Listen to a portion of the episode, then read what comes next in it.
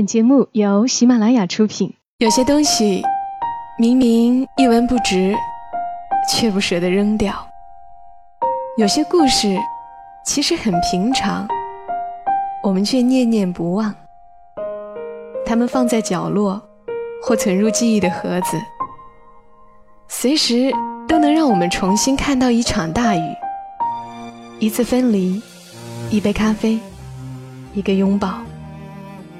晚上十点，来自周末的问候与陪伴，小莫和你一起分享那些细碎而美好的存在。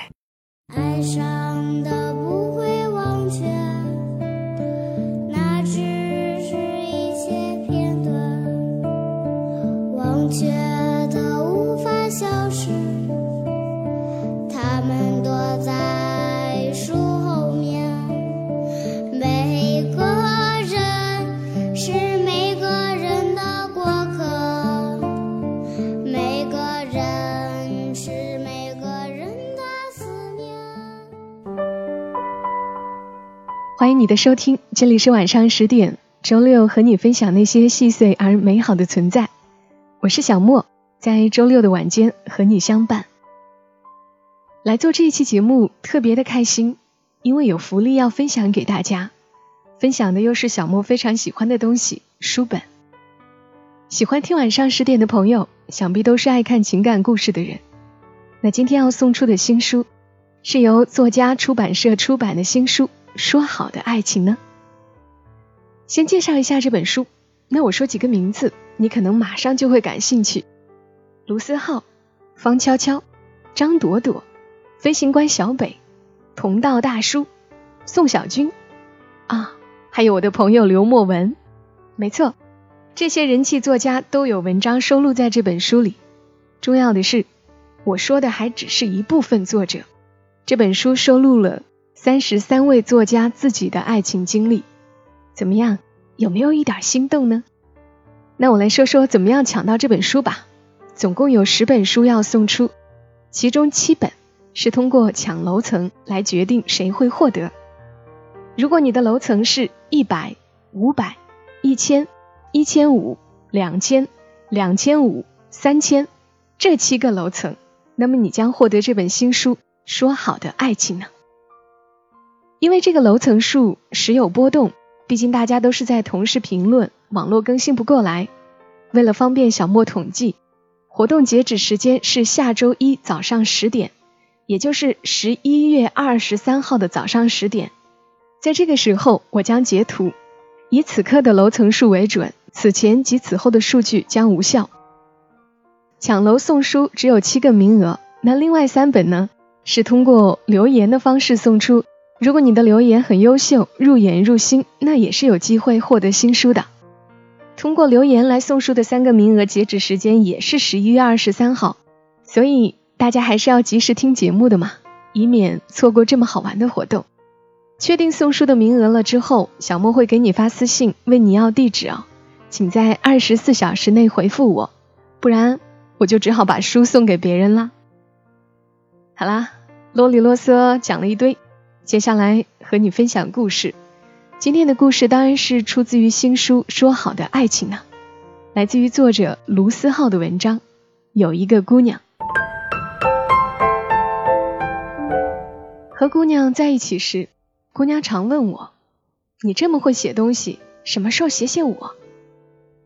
我说：“因为我们的故事还没有到结局，也没有翻篇的时候。”姑娘赶紧摆摆手说：“得得得。”还是别写了，我还不想咱俩的故事那么快就结局。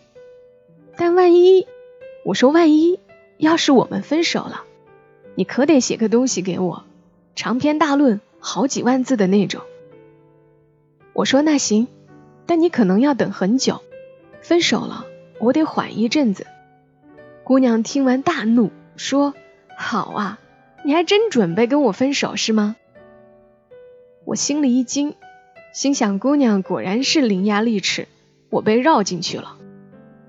当晚我就跪了键盘，跪完键盘，姑娘说：“好啦，说正经的，要是真分手了，你真的得给我写一篇。”我不知道该不该接话，于是又跪了键盘，说好的呵护我呢，混蛋！我俩是异地恋，那时他在张家港，我在墨尔本，隔着八千多公里和时而两小时、时而三小时的时差。我的基友老唐是我们俩的模范，他跟他的女友隔得更远。他在墨尔本，他女友在洛杉矶。他们从初中谈到大学，已经整整八年。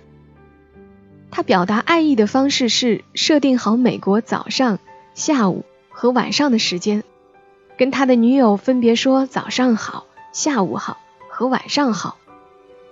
我也如法炮制，好在我们的时差比较小，不必像他一样每天凌晨四点醒来给姑娘发晚安。异地恋加异国，有时也苦闷，但好在我们俩常一起聊天。我们看看老唐都能撑到现在，就觉得也行。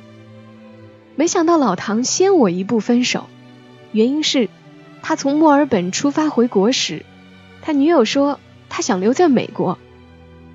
眼看着老唐所有的计划都化为泡影，他俩之间的矛盾变得不可调和。我和姑娘聊起这件事，姑娘说：“那你可别变卦，说要回来就一定要回来。”我说：“放心吧，说会回来就一定会回来。”末了，我跟老唐聊天那时我问他：“你不最后再尝试一下？”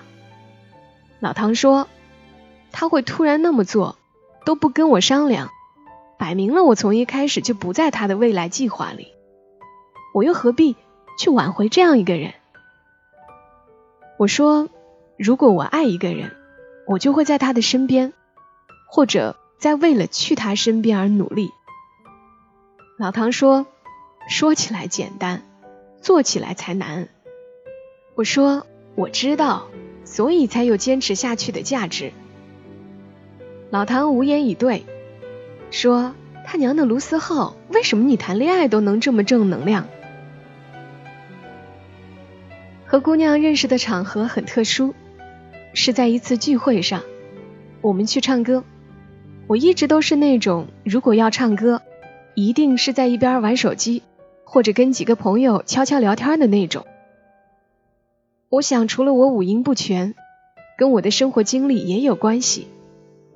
我一个人住了很久，也喜欢安静。我一直觉得跟我在一起的人应该是我的同类，至少跟我一样也喜欢安静。可姑娘偏偏就不是这个类型，她总是活力四射。不管在哪里都能调动起气氛，不管多晚都能跟我找到话题不让我睡。每逢我要出门，姑娘就会开启碎碎念模式。晚上早点睡觉，不要喝酒，不要喝酒，听到没？醒酒药准备好了没有？参加活动前你要调整好自己的状态，懂吗？你看看你的眼睛，是不是又没有睡好？等我到了车站。姑娘就连发好几条信息：带身份证了吗？带钱包了没有？带钥匙了吗？带常用药了吗？带备用的眼镜了吗？事无巨细。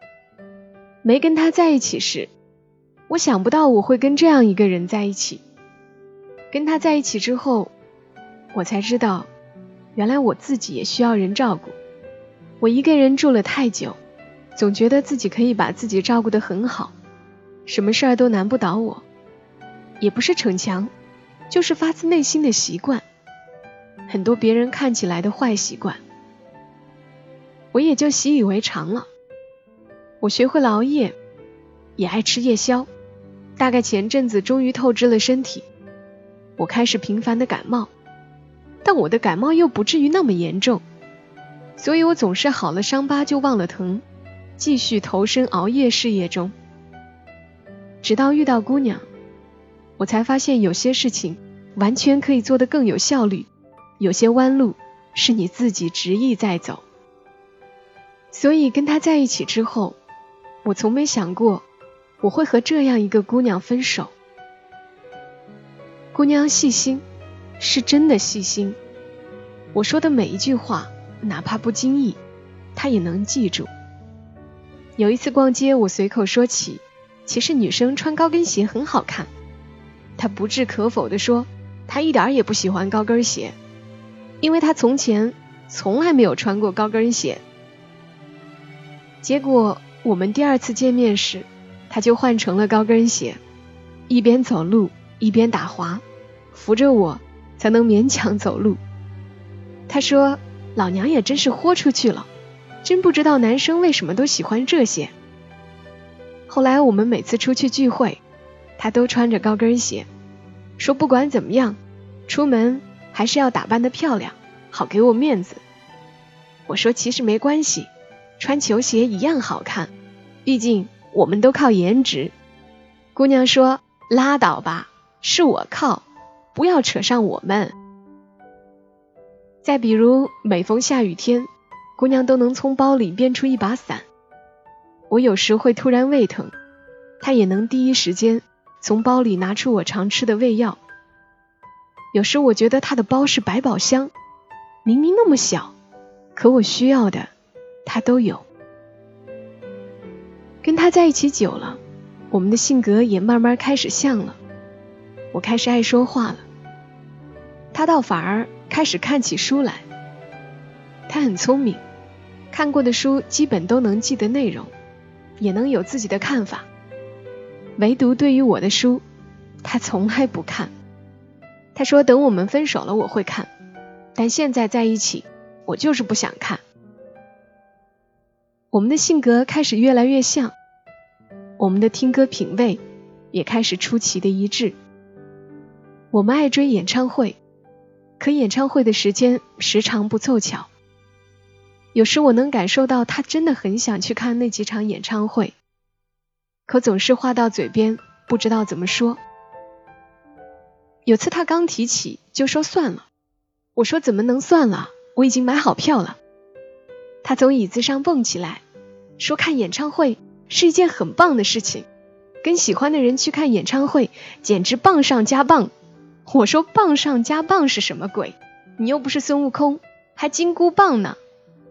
姑娘说：“好好一句表白的话，你怎么就这么不解风情呢？我的意思是，能跟我喜欢的人看演唱会，这比什么都重要。”我说：“真难得，你也会说这么矫情的话。”姑娘说：“呸呸呸，我才不矫情，在台上唱温柔的人才矫情。”我说：“不矫情，不矫情，我爱听。”姑娘说：“你看，这就叫爱情。”于是这句话变成了他的口头禅。我之后又回了墨尔本，开始异地。有天他发微信说：“老娘觉得我要疯了。”我说：“什么情况？”他说：“因为我没办法离开手机。”我说：“你这个手机控！”姑娘大怒说：“还不是因为你！”我发了个惊讶的表情说：“跟我有什么关系？”姑娘说。要不是因为你回信息回的慢，我至于傻兮兮的盯着手机不放吗？我说女王大人，我错了，以后一定尽量秒回。姑娘说没关系，我知道你忙。末了，姑娘又说，你看，这就叫爱情。有阵子我俩都过得挺惨的，吃了上顿没下顿。姑娘说。还真是应了那句话，能陪你吃路边摊的姑娘一定是好姑娘。我说那当然，我看上的姑娘一定是好姑娘。姑娘说，那你可得好好努力赚钱。我说妥妥的交给我。那阵子他妈不是很喜欢我，因为我不稳定，也因为我比姑娘小，在我们那个地方，结婚都要趁早。而且女人一般都嫁比自己大的，“女大三抱金砖”这句话在我们那儿并不适用。偏偏我比姑娘小那么八个月。有天她回家，我想送她，她支吾半天说：“还是算了，我妈在家，她看到了不高兴。”那是我第一次跟她吵架，吵到后来不欢而散，彼此都说了很多自己。以为自己从来不会说的狠话，姑娘也在气头上，扭头就走。我在原地待了会儿，不知道该去哪里，就想着往姑娘家的方向走。转过一个路口，发现姑娘蹲在马路牙子上直哭，哭得我心都在颤。我冲过去，一把抱住她，说：“乖，不生气了。”姑娘在我怀里说：“老娘才不是因为你哭的，老娘是丢了一百块，心疼。”我说：“好好好，一会儿带你去吃好吃的，把那一百块都吃回来。”后来我们就开始了争吵。偏偏我又在墨尔本，很多时候词不达意，想解释又解释不清。很多人只需要一张车票就能解决很多问题，我却没有办法。生来不是土豪，机票一年两张已经是极限。争吵的原因我都不太记得了，什么样的原因都有。我说这么吵下去不是办法，等我回来好不？姑娘说：“那你有本事现在就回来呀！你现在就回来呀！”我说：“别闹，我回不去。”每次说到这里，我们都没法继续交流，只能等到彼此消气，再假装没事儿人。其实我们心里清楚，我们之间的隔阂越来越大。最生气的那次是他说他妈给他安排了相亲，我质问：“你妈都知道有我了。”为什么还给你安排相亲？这是什么意思？姑娘说：“你别想多了，就是我妈朋友的儿子，就是认识下，没别的。”我说：“你还想去认识呢？你心里有没有我？”姑娘说：“谁说我心里没有你？我心里不都是你？我这么些年不都一直等着你？”吵到后来，姑娘说：“行，我还真就去相亲了，怎么着吧？”我无言以对，挂了电话，边打游戏边生闷气。大概那天起，我们之间的矛盾也像老唐他们一样，变得难以调和。姑娘有时会说：“为什么我不早点认识你？偏偏你都在国外上学了，我才认识你。”我不知道该说什么。之后的一个假期，逛街逛得没意思。电影看了好几遍，我们就常一起唱歌。我五音不全，他唱歌动听，每次去唱歌都是我听他唱。台下的哥们儿看着他眼睛都不眨，然后他总是会点一首合唱，让我跟他一起唱。每次我都唱得很难听，难听到哥们儿直发笑。每次都是硬着头皮唱完那些歌。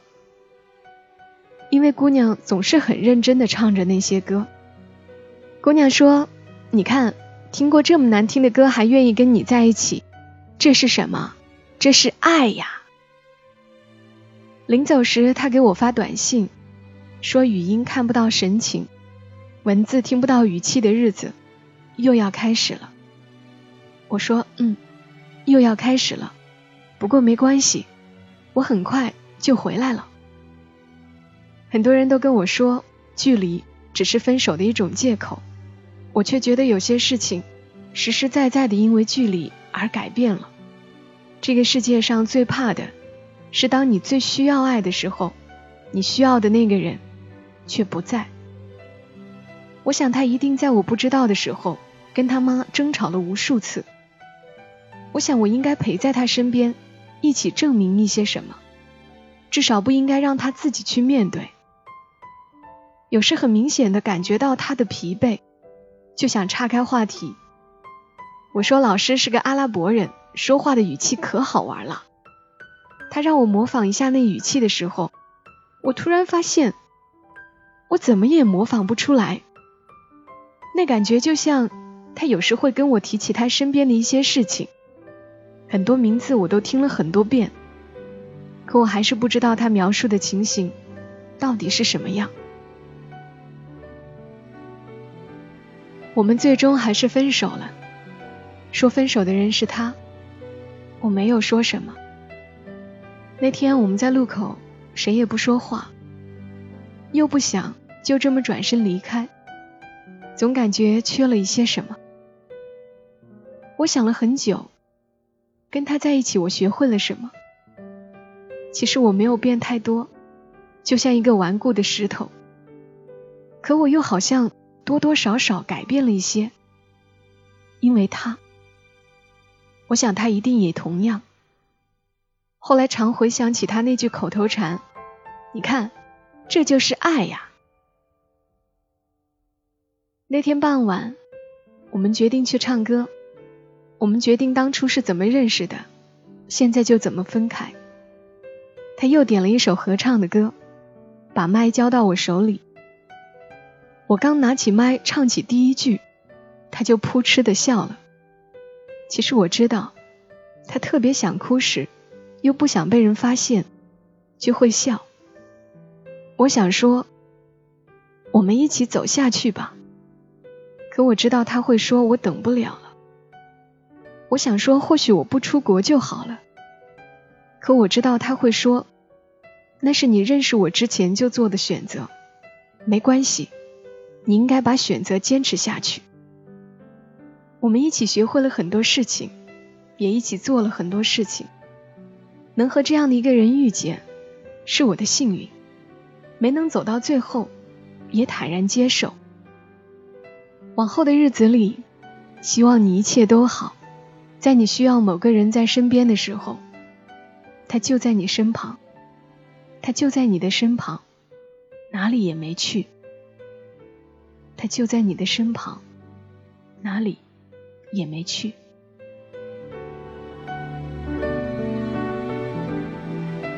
刚的文字来自于卢思浩，有一个姑娘。很多人跟我说要我念卢思浩的文章。今天也算如愿。读完这篇文章，不自觉的深深叹了口气。你看，这就是爱情呀！能遇见，就已经是幸运。谢谢曾经的真诚相待，谢谢分开后的彼此祝福。希望大家一切都好。